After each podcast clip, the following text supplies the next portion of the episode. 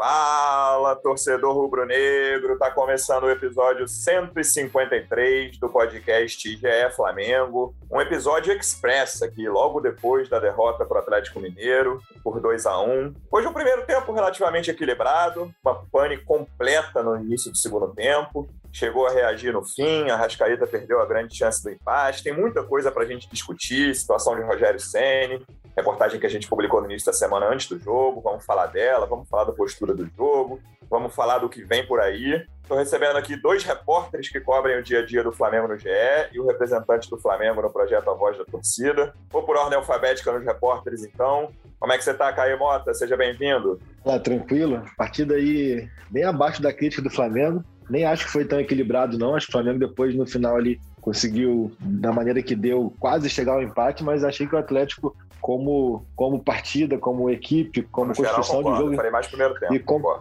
e, e, como propósito de jogo, assim, acho que o Atlético o tempo inteiro conseguiu executar o, o que tinha como propósito. Assim, o Flamengo hoje, até sou um cara que costuma aqui defender o Rogério, principalmente em primeiros tempos, início de partida, acho que ele vai muito mal em substituições, leitura de jogo, mas hoje vi um Flamengo muito mal o tempo inteiro, desorganizado, esquisito, a gente vai falar isso ao longo do episódio, mas realmente o Flamengo que hoje, para mim, foi a foi pior ainda do que em outras partidas. Depois eu falo por que, que eu acho isso. É, eu acho que o início, apesar de o primeiro tempo não ter, sido, não ter tido um domínio, uma superioridade tão clara do Atlético, o Cuca entrou com uma forma de jogo, uma maneira de, de encarar o jogo muito mais clara que a do Rogério, até pela questão de, pela primeira vez na temporada, ele botar os três zagueiros, e acho que funcionou para o que ele queria. Os atacantes do Flamengo novamente jogaram muito mal. Enfim, tem bastante coisa para a gente falar mais um repórter que cobre o Flamengo de perto aqui no GE. Como é que você está, Felipe Schmidt? Seja bem-vindo. Fala, Luciano, Caê, Arthur. É um jogo, assim, me lembrou muito aquele jogo contra o Vasco, né? No, no, Campeonato Carioca, que o Rogério ele decide mexer na estrutura do time antes do jogo. naquele jogo é, não deu certo, né? O Flamengo perde de 3 a 1 uma partida muito ruim. E hoje me lembrou um pouco isso, assim, o começo do jogo a gente olhava para o campo e não, não entendia o que estava acontecendo, né? A posição dos jogadores. É, acho que foi muito confuso. Acho que o, o Rogério, sempre que ele tenta meio que sair um pouco do, do, do, do padrão que ele já estabeleceu no Flamengo, se, se complica um pouco. Acho que hoje foi mais um exemplo disso. É, o que ele imaginou taticamente não rolou desde o início. Aí já na sua apresentação, vou fazer a pergunta, já que você é a voz do torcedor. Primeiro, seja bem-vindo, Arthur Mullenberg. O que, que você imaginou quando viu o Bruno Viana na escalação? Fala, Luciano. Fala, Felipe, Caê. Cara, eu achei... Luciano, olha, eu vou dizer um negócio para você. Quando eu vi o Bruno Viana entrando em campo, eu achei que era pirraça de demissionário. Sem sacanagem. Porque a gente sabe do desempenho do cara. Não é uma surpresa ele errar. As últimas partidas dele foram horrorosas, ele entrega mesmo. Então, eu não sei por que o Rogério fez isso. Talvez tenha um motivo, alguém machucou, uma mão encravada no outro back, mas nada justifica, cara. Nada justifica. Foi péssimo. O Bruno Viana é o arauto da derrota. A gente já sabe que o negócio vai ruim quando ele está em campo. Caí, a gente está gravando aqui minutos depois da coletiva do Rogério e ele foi perguntado sobre isso. E aí ele fala que a justificativa dele é que o, o Bruno Viana tem condução de bola e passe em profundidade bons. E além disso, ele queria deixar o Rodrigo Caio no confronto direto com o Hulk. Mas, cara, pelo que o Bruno Viana mostrou até agora no Flamengo, é, eu acho até complicado de entender a justificativa. Não estou nem dizendo a, a, a, opção por escalar o Bruno Viana, que beleza, né? Vamos ver qual é. E aí eu fico curioso pela justificativa. Aí quando vem essa justificativa na coletiva, cara, eu, eu tenho muita dificuldade de entender. Você, você consegue pelo menos explicar o que, passou pela cabeça do Rogério, fora essa frase que ele falou na né, coletiva para botar o Bruno Viana de início de jogo, cara? Pois é, é, eu consigo entender o que ele falou, a questão do, do passe entre linhas ali, que o Bruno Viana conseguiu acertar um nesse período todo de Flamengo. Errou, que foi é, errou quase todos foi, hoje. que foi contra a LDU lá em Quito, tem um passe que ele dá para o Ribeiro, o Ribeiro é, dá assistência para o Gabriel. Verdade. Então, assim, como, como característica, e pelo que ele falou, faria sentido, mas é isso. O Bruno Viana se não me engano, fez o décimo jogo hoje pelo Flamengo e é um rendimento muito abaixo da crítica. A gente não vê os treinos, né? Então, a partir do momento que ele fala que o Bruno vinha treinando bem, é o que a gente tem como parâmetro, mas como apuração, jogador que eu tenho ouvido muito elogios de treinamento é o Léo Pereira. Então, assim, não posso é, sair aqui em defesa ou falar que ele deveria ter chances, porque eu, eu não vejo os treinos, mas é o que eu escuto falar de quem vê os treinos ali, quem acompanha é, até nesse conceito de meritocracia, a pessoa fala assim que, que o Gustavo tem, vinha tendo muitas chances e o Léo que vinha vinha bem nunca tinha chance. E agora como conceito como gestão é, até foi um tema muito abordado na matéria que, que a gente trouxe na, na terça-feira e tal, que a gente vai, também vai falar aqui. Acho que como gestão fica muito ruim, cara. A partir do momento que ele escala um volante improvisado, ele já passa uma mensagem para os zagueiros dele que ele não confia em nenhum deles. Aí quando ele resolve colocar o Arão na posição de origem, ele bota o Gustavo. Aí o Gustavo tem, tem um, um vacilo que eu nem vejo como falha, um vacilo no fim do jogo ali contra o Fluminense. Ele já saca o Gustavo, bota o Bruno.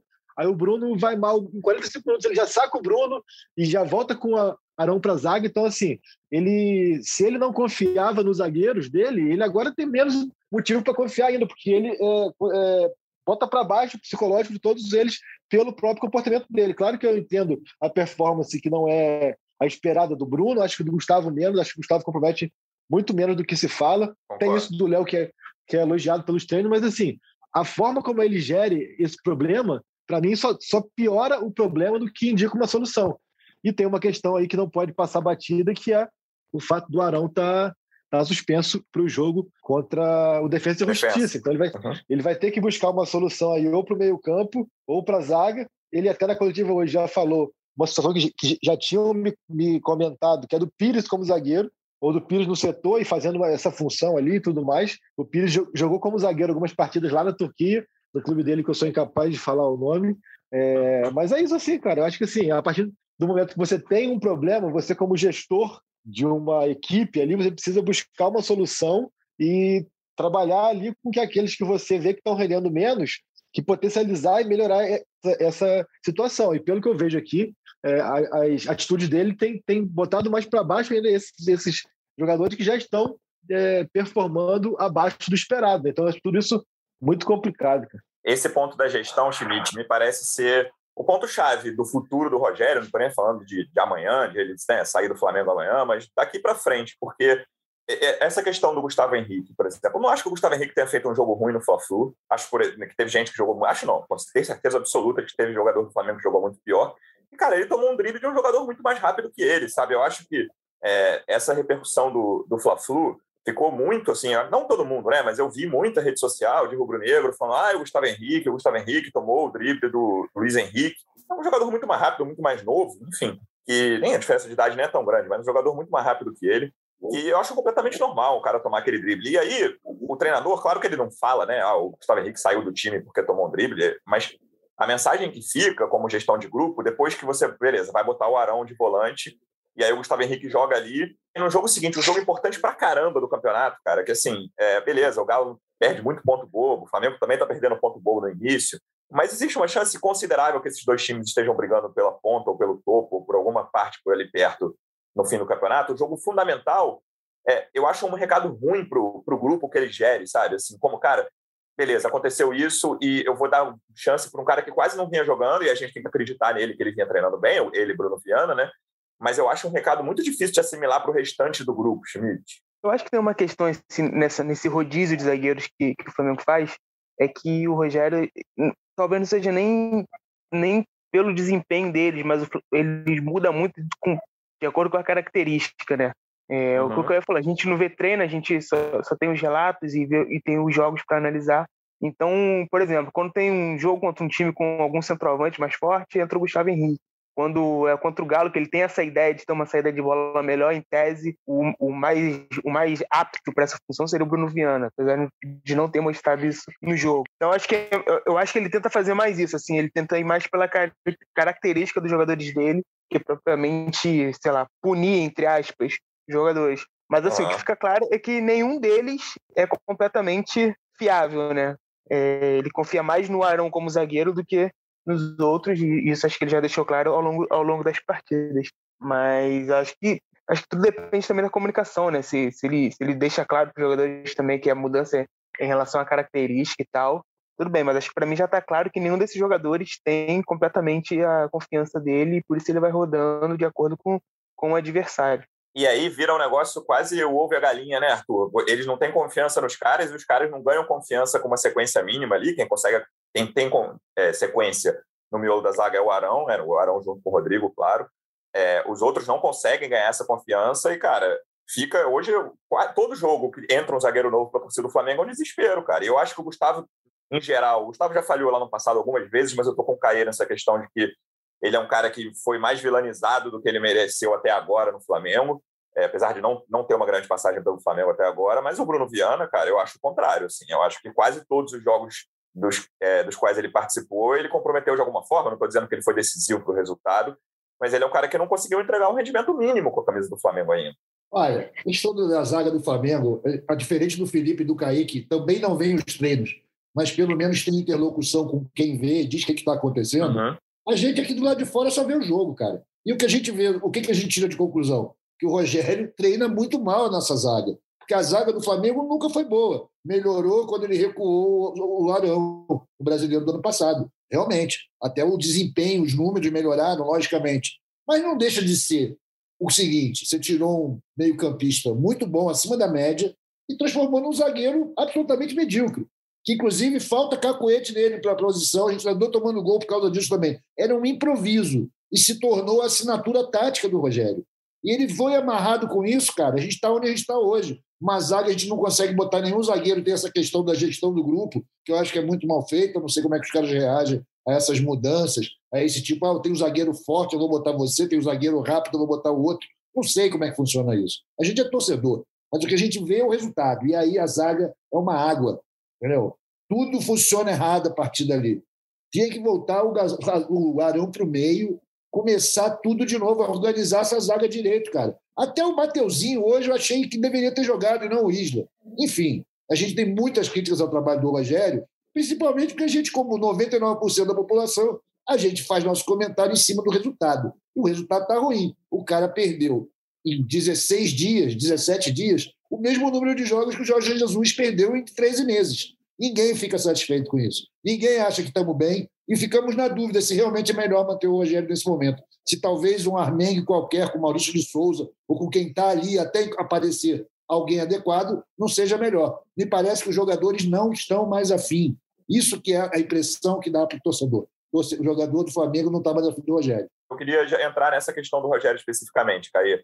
Falar um pouquinho da matéria que você publicou na, na terça-feira, a gente está gravando aqui na quarta à noite, né? É, a matéria foi publicada na, na madrugada de segunda para terça, é, falando muito sobre esse clima do Rogério atual, né? Dentro do, dentro do elenco, é, a relação dele com a diretoria, que ele sente uma falta de respaldo, sem, sem querer prever o que vai acontecer daqui para frente, né, que teve esse fato novo da derrota para o Galo. Explica para a gente esse clima do Rogério com o elenco e com a diretoria do Flamengo atualmente.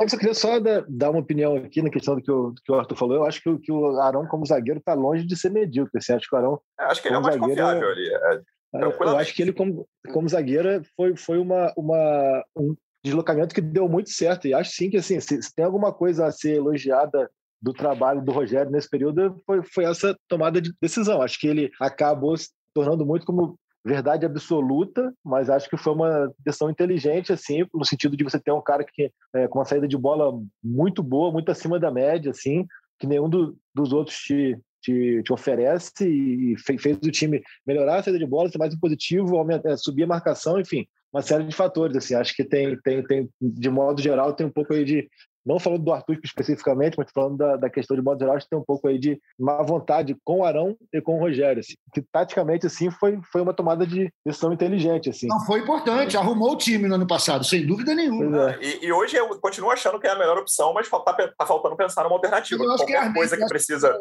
mudar isso vira um desespero. O Arão na zaga eu não acho um desespero. Agora, qualquer alternativa a isso vira um desespero. Eu acho que é que a lesão do Diego, juntamente com a saída do Gerson, ao mesmo tempo, tudo mais ali, sei lá o que, obrigou que ele voltasse com o Arão ali para o meio, mas enfim, passou. Cara, a questão é a seguinte: é até bom, a gente tem que ser muito didático, cada uhum. vez mais a gente traz a, a, informação, porque a gente vive uma era aí onde as pessoas querem consumir é, só uma chamada e fazer a interpretação nem, nem que, que, que, que querem, é o que é mais conveniente para elas, assim, só, é isso, assim, a questão de que, assim, uma, é, é, um saco cheio ali com o dia a dia do trabalho do Rogério, o que não quer dizer que haja uma situação de, pô, não gosto dele, esse cara é mau caráter ou qualquer coisa desse tipo, assim. É uma questão mesmo de, de falta de match, foi até a expressão que eu usei no texto, falta de, falta de, de sintonia ali, que a gente já trazia aqui desde o ano passado no podcast. É, confesso que eu imaginava que mesmo com o título brasileiro haveria ali um consenso de que ah, pô, conseguimos, deu tudo certo, mas não deu a liga que a gente espera, esperava e não deu mesmo, e até hoje não deu. E quando a situação fica com derrotas, fica tudo muito ainda mais exacerbado, assim. É um cara que é, a, a, gente tem que ter muito cuidado para falar isso. Eu, tentei ter cuidado no, no, no, texto, no seleção ontem, e a ter aqui, porque é, eu vejo como percepção muito mais é, uma falta de sintonia de, de, de característica de comportamento mesmo. Assim. É, o Rogério é assim, até o próprio Rizek trouxe ontem no Seleção quando eu falei que, cara, mas a questão é que ele é assim desde sempre. E realmente, assim, o que a gente ouve de relatos é que o Rogério é um cara introspectivo, é, que só, só conversa ali com os deles, fez pouquíssimas amizades no clube, pouquíssimas novas amizades e tudo mais, e que isso sempre incomodou, mas agora incomoda mais porque gerou uma, uma reação em cadeia, assim, cara. O Rogério, diante disso também, de não se abrir, de não ter esse feedback, esse carinho, esse, esse contato muito próximo, ele sente, ele tem uma, um sentimento ali de, de que ele não está respaldado, uma, uma espécie de mania de perseguição, pode, pode dizer assim, e isso vai virando assim uma bola de neve, assim, mesmo, aí ele se fecha mais, fica cada vez mais desconfiado e acaba que as pessoas acham que ele está afastado, enfim, e aí vai, vai gerando isso de que ele torna o clima muito depressivo pós-jogo. Já falei com pessoas aqui e disseram novamente isso, porque esse pós-jogo hoje no, no Mineirão, mais uma vez foi isso, todo mundo em silêncio, não tem aquele, aquela chamada nem, nem para cobrar, nem para levantar o astral, nem para nada, tem um clima muito de depressão mesmo assim, uma coisa assim, e isso vai saturando.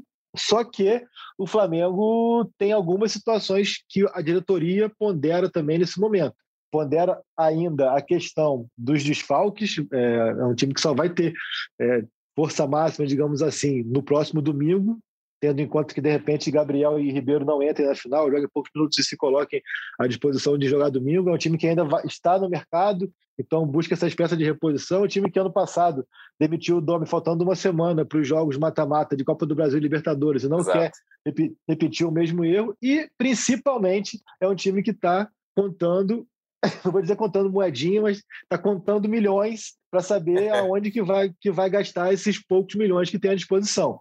Então, assim, não, não é um clube que está nadando em dinheiro. Até tem relatos de que o orçamento hoje em dia, para investimento ali no dia a dia, é, é, bem, bem estrangulado, é quase que 30%, 40% do que foi em 2019, para a gente poder comparar assim.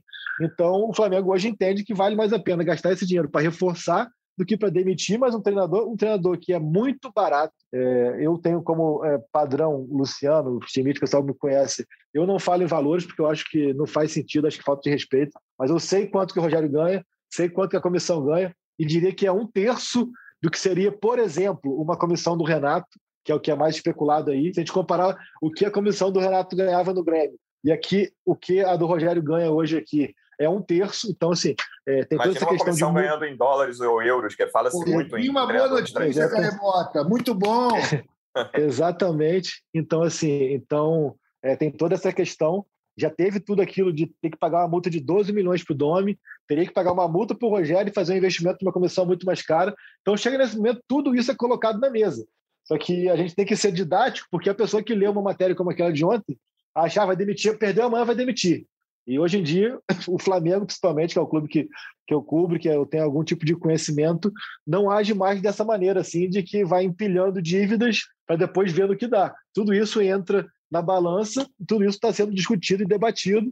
É, então, o, o Flamengo acredita que com a volta do Gabriel, com a volta do Ribeiro, com, com o time mais encorpado, as coisas vão entrar no eixo e com novos reforços também. Então, acho que nesse momento, pelo menos agora, quarta-feira, 10h29.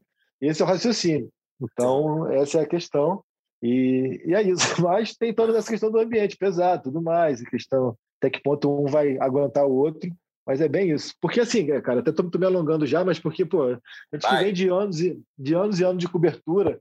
Eu falava muito isso até na época do Domi, cara. Eu, por exemplo, cobri é, o Flamengo de 2009, junto com o Eduardo Peixoto, onde tinha a questão com o Cuca que a gente sabia que tinha que mudar, porque ali era uma questão de, de desavença é, de um odiar o outro mesmo. Assim, tipo, os jogadores odiavam o Cuca, o Cuca tinha aquela, aquele comportamento dele que ele mudou bastante também, reativo, e ali a gente sabia que era uma coisa mesmo pessoal que não ia dar liga, não ia dar jeito. Agora não tem isso, da questão de, de, de não se gostarem, de se odiarem. É, uma, é, é, bem diferente, entendeu? Então, assim, então isso pesa muito na avaliação de que lá é corpo mole, ah, estão querendo derrubar o treinador e tal, porque a gente cai ainda em clichês, em verdades absolutas que a gente que milita no futebol, milita no futebol é bonito, né? A gente que milita no futebol. Que isso, garoto. A, a, a, eu estou há 14 anos na casa aqui, então há 14 anos que eu, que eu cubro os grandes clubes do Rio, é, eu não vejo isso mais. Eu vejo uma mudança comportamental de jogadores muito grande. Então, acho que isso assim, é uma, é, é, não é uma questão de ah, vou derrubar o cara, é uma questão de que as coisas realmente não estão andando, mas é, não vejo como era com o Domi, que não tinha solução. Acho que pode ser que com a volta do Gabi e tal, tudo mais. Por sinal, anota aí, último assunto, vamos falar do Gabi. Ah. Como que faz falta, né? Como que faz falta esse cidadão do Flamengo, né? vamos, vamos falar disso, porque eu quero falar da fase dos atacantes, vamos falar disso daqui a pouco. Ô, Schmidt, sem dúvida nenhuma, a, a questão financeira é primordial para essa, nesse processo de tomada de decisão do Rogério Ceni. Mas esse ponto que o Caio tocou, eu acho que tem uma sombra pairando exatamente do ano passado, dessa mudança de treinador logo antes do mata-mata, logo antes Libertadores, logo antes Copa do Brasil, do que aconteceu, que é exatamente o que vai acontecer agora, né? Para o torcedor que não está tão ligado, nos próximos, nas próximas, próximos dois meses de semana tem os jogos da Libertadores, nos dois meses de semana seguintes tem os jogos da Copa do Brasil. Né? Acho que a Copa do Brasil está mais tranquila pelo adversário, mas né, ficar de olho, e a Libertadores, né, que todo rubro-negro quer o tricampeonato. É, esse, essa sombra do ano passado certamente paira nesse processo de tomada de decisão. Certamente, e eu vou além, eu acho que tem uma sombra aí para todo e qualquer técnico do Flamengo desde a saída de Jorge Jesus, né? É, acho que é uma Essa sombra... é a maior sombra de todas, né? Vai é, a maior de tempo, todas, né? tudo indica. Porque, assim, é... A sombra só... utópica, né? Isso que é mais engraçado. É, é, pois é. é. Uma coisa assim, que vai ficar por muito tempo ainda e que não tem muita solução, né? É, é, tor é torcer é para torcida, a torcida torcer para para aparecer alguém tão carismático, tão, tão que dê tanto resultado quanto o Jorge Jesus, porque para mim isso ainda vai durar um bom tempo, não só entre os torcedores, mas também até na, na diretoria, né? Porque é uma comparação muito é, muito muito cruel, né? Qualquer um, o, o tu até falou, né? O, o Ceni perdeu aí em 17 dias o que o Jesus perdeu em, em um ano. A passagem né? toda dele, é. É, é uma, assim, é uma comparação que vai ser, vai ser cruel. O Domi já sofreu com isso, né? O Domi se, se embolou ele mesmo, mas também ele sofreu muito com isso. O Ceni sofre com isso, a comparação é sempre com Jesus. E essa questão de, de trocar antes da Libertadores, eu com certeza acho que faz, faz diferença. A troca no ano passado foi, foi muito em cima, né? O, o, Rogério entra com pouco tempo, o Flamengo é eliminado ali na Libertadores de uma forma assim, ainda assim foi uma forma é, meio que aleatória, né? Muito, muito Flamengo na Libertadores, né? Perde, tá dominando o jogo, aí tem o Rodrigo Caio expulso, toma um gol de bola parada, vai para pênalti, perde, assim, uma coisa difícil até de explicar. Então, acho que, que tem um pouco mais esse cuidado agora, é, até pela coletiva hoje do, do, Rogério, eu acho até que meio que diminuiu um pouco essa, essa, essa expectativa de cair. Ah, porque o que mais pipoca no nosso WhatsApp agora é e aí, vai cair hoje? Vai cair amanhã? Só querem saber isso, impressionante. É, é. Vai dar coletiva? Só pela coletiva e pela forma como ele se comportou, eu acho que, que uhum. é, o que o cara falou é um processo, assim, a minha opinião, minha opinião é que não é, não é nem questão de, de. Eu acho que já está desgastado. É, mais dia, menos dia, ele vai acabar saindo, não tem muito jeito, mas é um processo ainda. Acho que ainda tem, ainda vão tentar, ainda vão tentar recuperar. Eu acho que pode, pode ser que consiga recuperar, dependendo principalmente do resultado da volta desses jogadores. Mas acho que pelo menos até a Libertadores, eu acho que ele continua assim. Para a gente fechar o tópico Rogério Senna, Arthur, eu estava vendo até você postar aqui sobre reposição e tal, então eu quero ouvir a voz da torcida aqui. Você demitiria o Ceni hoje, ou esperaria, ou daria mais uma chance? O torcedor Arthur tomando decisões no Flamengo por um dia, o que, você faria? Cara, eu demitiria até abrir o livro e ver como é que está a situação do caixa, porque, com, uhum. por exemplo, o Caí conta para gente da situação que a gente ainda está pagando do, o, o Domi, a gente tem que pagar o cara, mandar embora, arrumar, fazer um arranjo. Então, talvez e essa diretoria tem mostrado esse drive para o negócio, para manter a coisa higienizada do ponto de vista econômico. Acho que os caras, na hora, não vão querer mandar embora. A não ser que o Rogério peça para ir embora, abrindo mão da multa, o que talvez não aconteça. É, né? acho difícil. É difícil. E eu queria fazer um comentário sobre o que o Caê falou, das dificuldades que o Rogério encontrou, uhum. da introspecção, que é o jeito dele, uma coisa que certamente contribuiu muito para deixar ele nesse escuro, nessa roubada, Cara, ele não teve o privilégio de ter auxílio da torcida rubro-negra nenhuma vez. O Domi também não teve, né? Então fica muito difícil para o cara, porque eu acho que numa hora em que você não tem pessoas de confiança do teu lado no clube, você conhece pouca gente, é um cara fechado, não se abre, não faz novas amizades. O termômetro mais fiel para você é a torcida, porque a torcida vai querer o mesmo que você, que é o sucesso do time, o sucesso da sua passagem diante daquele clube. Enfim, não rolou. O Rogério pegou essa fase aí que está prejudicando a todos e quanto ao negócio que o Felipe falou, da comparação com Jesus, cara, é inevitável. O corpo físico de Jesus foi embora, mas o pensamento dele. Sebastianismo vai ficar, vai ficar aí, né? É, é compreensível, é compreensível. A mensagem assim. calou no coração do rubro-negro. Todo Sim. mundo pensa agora em amor, fraternidade e destruir o adversário. Sacou? Sem dar mole. É isso que a torcida do Flamengo exige de qualquer um. Não tem jeito. É o sucesso, é o preço sucesso. E hoje ainda saiu a notícia lá que o presidente do Benfica foi preso, né? Isso, isso ainda. Pô, só tem morteiro e tudo aqui, cara. É, cara, as, as, notícias do Benfica, dependendo, é. todas, assim, mexem com a, com a torcida do Flamengo. É muito louco. Mas aí, assim, ao mesmo tempo que saiu essa notícia, o Jesus está postando desde ontem as maiores alegrias e felicidades e prospecção de temporada vitoriosa no Instagram dele. Ele postou pois um é. vídeo dele hoje Hoje no é, Benfica, é, chegando, dando, dando beijinhos e falando foda-se. Ele gosta também, né? Então, é. Eu não consigo ver o Instagram do Jesus de ciúme, cara. Eu não quero ver ele contar comigo, entendeu? É a tua ex, né? Notícias é tudo de segunda mão.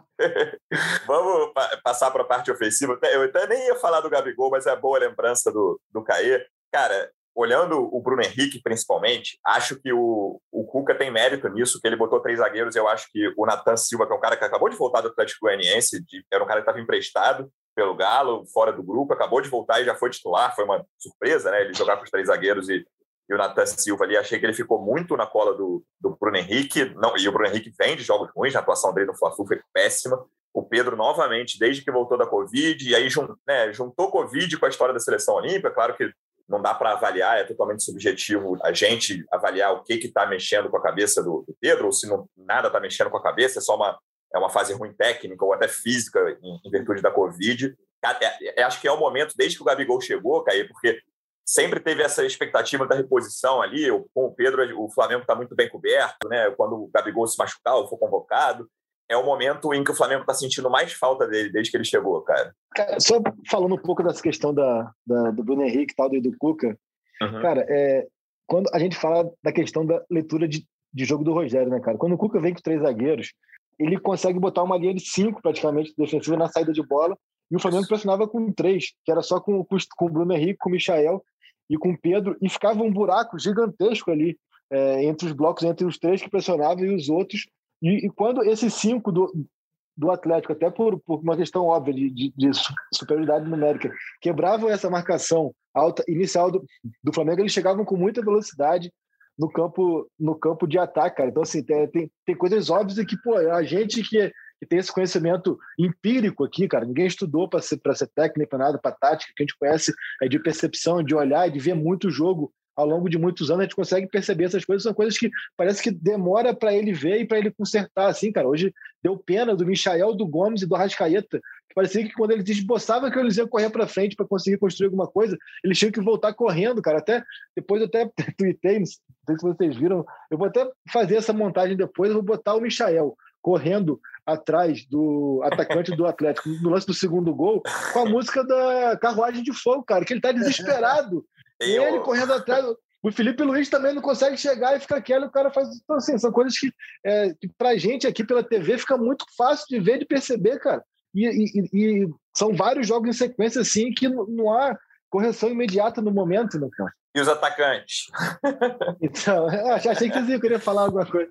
Não, não, não, não deixa, deixa, não, não, vou, vou aproveitar, porque o, o primeiro tempo eu falei de equilibrado no início, é, mas eu acho que o Cuca conseguiu, não vou dizer destruir, mas assim, ele conseguiu evitar que o Flamengo construísse qualquer coisa de forma muito clara. Até o Henrique Fernandes, comentarista do, do da Globo, no, no Premiere, ele falou quando o Zarate estava saindo, ele então, fez uma coisa que eu, tinha, que eu, tinha, comentado no primeiro tempo com, num grupo de WhatsApp. Falei, cara, o Arão tá quase. Assim, o Zarate está praticamente matando o Arão. Ele está com muita dificuldade de sair. O Zarate, que é um cara de meio campo ofensivo ali, o, o Cuca conseguiu fazer isso muito bem. E achei que o Rogério deu um mole até meio, assim, primário, cara. O lado esquerdo do Atlético é muito forte. É, o Arana é um jogador, né, um dos principais jogadores do time, seleção olímpica, um jogador muito forte. E aí teve um momento que era uma inferioridade numérica do Flamengo ali também, que foi o Gomes para lá, até essa questão que o Caê ficou falando de correr, correr igual um maluco, o time. O Gomes ficou ali no, no início estava um buraco, aí o, Gomes logo começou a cair mais pela direita, mas ele teve uns dois momentos que ele abriu os braços, assim, o Gomes falou, cara, eu estou precisando de ajuda aqui, eu estou sozinho, sabe? É, mesmo nesse momento, de, esses primeiros 45 minutos, que não dá para dizer, ah, o Atlético dominou, teve muito mais chance que o Flamengo, isso não aconteceu, mas a maneira como o Cuca enxergou o jogo, na prática, se mostrou muito mais correta do que a maneira como o Senna enxergou o jogo antes dele começar. É porque eu acho que o Flamengo já entrou confuso em campo, né? Foi o que eu até falei no começo, assim, o, o Rogério ele muda o, o, formato do time e fica uma confusão. Eu, eu, eu levei tempo para entender é, essa, essa, esse lado direito do, do ataque do Flamengo, para mim, assim, ficou no, desde o começo não dava para saber quem estava ali. Era o Gomes que sa, saía do meio para cobrir ali, às vezes era o Pedro, assim, era uma coisa, sei lá, ficou um, um buraco ali e sei lá, parece que foi até foi alguma estratégia do Rogério de deixar ali realmente um buraco. Porque pois é, a gente vê é, também achei. O Arrascaeta na esquerda junto com o Michael e ninguém na direita, com o Isla, só o Isla sozinho. Aí o Gomes fazia aquela função que, que é famosa no Flamengo, que é aquela função lá Luiz Antônio, né? Aquele volante que vira ponta, né? O William já fez isso, uhum. Luiz Antônio, agora é o Gomes, o volante que vira ponta de direita. E, tipo, só que não deu certo. Era, é o que você falou, o Arana é um, um dos principais jogadores do Atlético e o cara não tinha ninguém para bater de frente ali com ele, né? E assim, era, uma, era, era simples, cara. Era manter o formato do Flamengo. Eu acho que é, isso aí, acho que todo mundo aqui concorda. O Flamengo, o padrão, ele é bem treinado, ele tem, ele tem ideias, ele tem uma uhum. coordenação boa, né? No, no formato ideal. O problema é quando o Rogério começa a mexer. Então, cara, hoje ele tinha uma rascaeta de volta, era só botar o rascaeta de volta na posição dele, botar o Michel na direita e, e jogar. Assim, eu também não entendo essa insistência em fazer o Michel jogar pela esquerda. Assim, tirar o Arrascaeta, que é seu, hoje é seu principal jogador, e para mim foi o melhor em campo hoje. Não que seja tenha tido uma atuação maravilhosa, mas acho que foi o mais lúcido do time. Também é. é sacrificar o seu jogador para deixar o Michel na esquerda, o Michel que não tá rendendo na esquerda, para mim não fez Sacrifica sentido. Sacrifica já o Bruno também colocando no meio, né? É, é exato. Essa do Bruno também não entendi, cara. Agora é engraçado, porque você vê, o peixe dele é o Michael. Né? E, e o Michael tem o mesmo defeito dele, que é tomar decisões erradas. Né? Ele reproduz, cara, o que o comandante faz, pô. Era muito simples, cara. Era manter o esquema, o, o formato que todos os jogadores já estão acostumados, mudar uma peça, o Michael da esquerda para a direita. Mas aí ele mexeu em tudo e ficou essa confusão aí do primeiro tempo. É, esse ponto do Bruno centralizado também me chama atenção. E é impressionante como ele tá mal, né, Arthur? Eu tinha falado de ataque mais da falta que o, que o Gabigol faz, que é diretamente ligado ao Pedro mas a fase do Bruno Henrique é muito ruim, cara. Ele deu uma caída, né, cara? Ele tinha tentado, tinha tido uma recuperação breve aí, uhum. ele jogou bem contra o Palmeiras, ele jogou bem contra. Até contra o Bragantino ele não foi mal, mas depois o cara foi da ladeira abaixo, não está acertando nada. Talvez seja a falta do Gabigol, talvez seja a presença muito próxima do Michael. A perebagem se pega, né, amigo? E eu acho que o Michael não tem nível para jogar no Flamengo, cara. Essa é a verdade. A gente fica muito revoltado. O cara vê que ele se esforça, vê que ele se doa, que ele se entrega. É a chance da vida dele, uma história de vida bonita. Mas, porra, aqui é Flamengo, cara. Tu não pode pegar a bola, dar dois come e errar o cruzamento dez vezes seguido e ninguém faz nada para te tirar do time. Não consigo entender essa decisão do Rogério. E, pô, como eu, tem vários, porque lá no Twitter, nego corneto do coitado do Michael a Pampa. É duro o Flamengo ali, mas não tem outro para botar, eu entendo. É, a última coisa que você pode acusar o Michael é de falta de vontade, né? De, de entrega, isso aí. Não, ele, ele se é, entrega, é, igual maluco ali. Corre muito, sabe que tem a, a chance da vida dele, mas realmente, tecnicamente, ele quase sempre deixa a desejar. E aí, Caio, o último jogo sem Gabigol, pelo menos nessa ausência em virtude da seleção, é domingo, Chapecoense em casa, 6 e 15 e depois é Libertadores com o Gabigol de volta. É, acho que passa muito também pela, pelo que o Tite fizer no sábado. Né? Acho que se o Gabigol, por exemplo, não entrar, acho que eu, não acho impossível é, que ele. Os dois jogos no Maracanã, peça... sábado à noite, né? Pode ser. É, ele, que, que ele peça para jogar, não. Mas esse cara, eu acho que ele faz muita falta em todos os sentidos. Assim, a capacidade de decisão dele é muito grande. Então, assim, é, por muito, muito tempo a gente chegou aqui a, a falar de Pedro, Gabigol e tudo mais. Por sinal, até o Rogério tem usado tanto dois centroavantes agora, né? Bruno e Pedro, Pedro e Muniz. Era uma questão e, antigamente, né? E era uma questão tão grande, tem esse ponto também. Mas, assim, a capacidade de decisão e de, de contagiar a equipe, assim, que o, que o Gabriel tem é, é diferente, cara. Muito maior do que o Pedro e de qualquer outro, assim, cara. Porque é aquilo, assim, dá uma de coach aqui, né? Aquilo de você impactar na performance do outro, né? o Gabriel tem muito isso, assim, cara, pela, pela inquietude dele. Ele é um cara muito inquieto, ele é um cara que, em partidas como essa que o Flamengo tem, tem dominado e não tem marcado os gols, tem dominado e não tem conseguido vencer, ou então em partidas onde, onde joga mal como hoje, assim, é, ele é um cara que ele, que ele, que ele chama muito para si o protagonismo, não só de fazer os gols, mas também de comportamento, assim, de tentar motivar, de buscar a bola, de brigar, de gritar com o companheiro, de entrar, entrar no vestiário xingando todo mundo e dando bico, e isso mexe com o pessoal e tal. Me lembra muito o jogo contra o Grêmio lá no, na, é, em Porto Alegre, onde 1 a 0 no intervalo para o Grêmio, ali praticamente dava Deus a qualquer chance de título de título do Flamengo e ele na volta do intervalo pega o jogo para si, né? Ele faz um, um, gol, dá duas assistências, enfim, toma conta do jogo muito pelo comportamento também, não só, pela, não só, pela, capacidade técnica, mas também acho que é isso assim. Então ele faz muita falta como como, capac, como jogador acima da média, pela capacidade técnica, pelo poder de decisão e pela forma que ele contagia o ambiente, pela forma como ele muda o ambiente do Flamengo. Então, acho que é um cara que cada vez mais está tá claro aí da importância dele, né? Mas está lá passeando no banco, é o Banco do Brasil, né? a pessoa está falando aí, mas já volta no próximo fim de semana. Veremos, vai entrando no momento chave da temporada, um momento que até foi o pior momento do Flamengo na, na temporada passada. Acredito que tem tudo para ser melhor. Né? A Copa do Brasil é um confronto muito mais acessível, bem que agora é nas oitavas. E mais as oitavas da Libertadores, lembrando que o Defensa e Justiça acabou de perder o artilheiro dele, né? o Brian Romero foi para o River.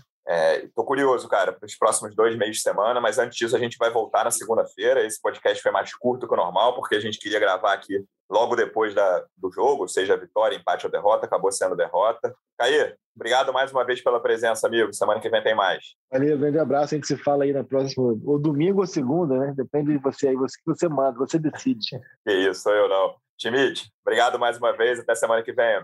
Valeu, vamos ver, vamos ver como vão ser esses próximos dias aí de Flamengo, que são sempre animados sempre animado, ainda mais agora. Arthur, obrigado mais uma vez, até semana que vem. Valeu, Felipe, Caê, Luciano. Pô, cara, eu tô só esperando aqui, organizando com a minha galera, a gente vai para o aeroporto recepcionar o Gabigol. Quem merece aeroporto só para ele. Ele tá no Rio já, tá tranquilo. Precisa de aeroporto. Eu sou daqueles que acha que a notícia mais importante dos últimos anos do Flamengo é aquela que diz assim: Flamengo desiste de Pablo e vai contratar Gabigol. Mudou histórias isso daí, cara. Vai, vai, vai para a porta da casa dele, que ele está no Rio, já não precisa do aeroporto. Então já é, vamos todos para lá, em procissão. É isso, torcedor rubro-negro. Obrigado pela audiência. Até semana que vem. Um abraço. Convite para falta, cobrança! Gol! É o GE Flamengo.